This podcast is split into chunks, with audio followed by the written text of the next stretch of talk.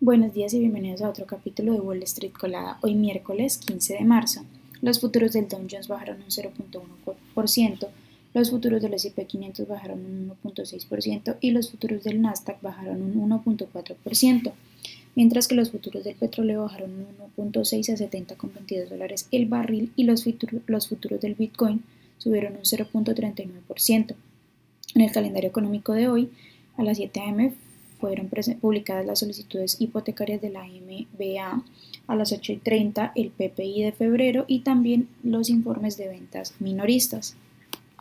En las noticias de hoy, bueno, el Departamento de Justicia y la Comisión del Mercado de Valores está investigando las, la quiebra del Silicon Valley Bank. No es de extrañar ya que se trata de la mayor quiebra bancaria de la, de la, desde la crisis financiera del 2008.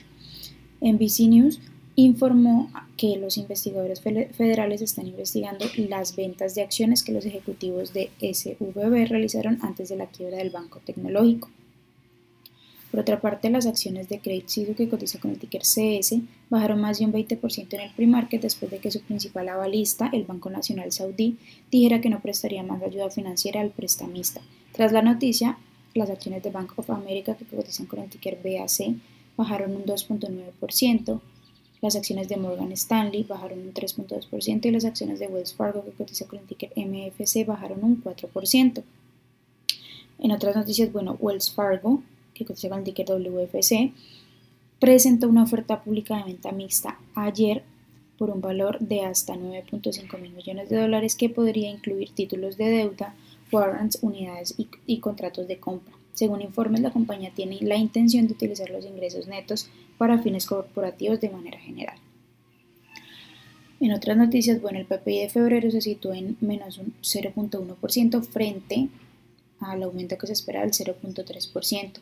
Por su parte, las ventas minoristas de febrero se situaron en menos, menos 0.4% intermensual versus el menos 0.3% esperado. Las acciones de Royal Caribbean que cotizan con el ticker RCL bajaron un 2.8%. Recientemente la compañía reembolsó a sus clientes un importe de un pase Premier inexistente en su sitio web.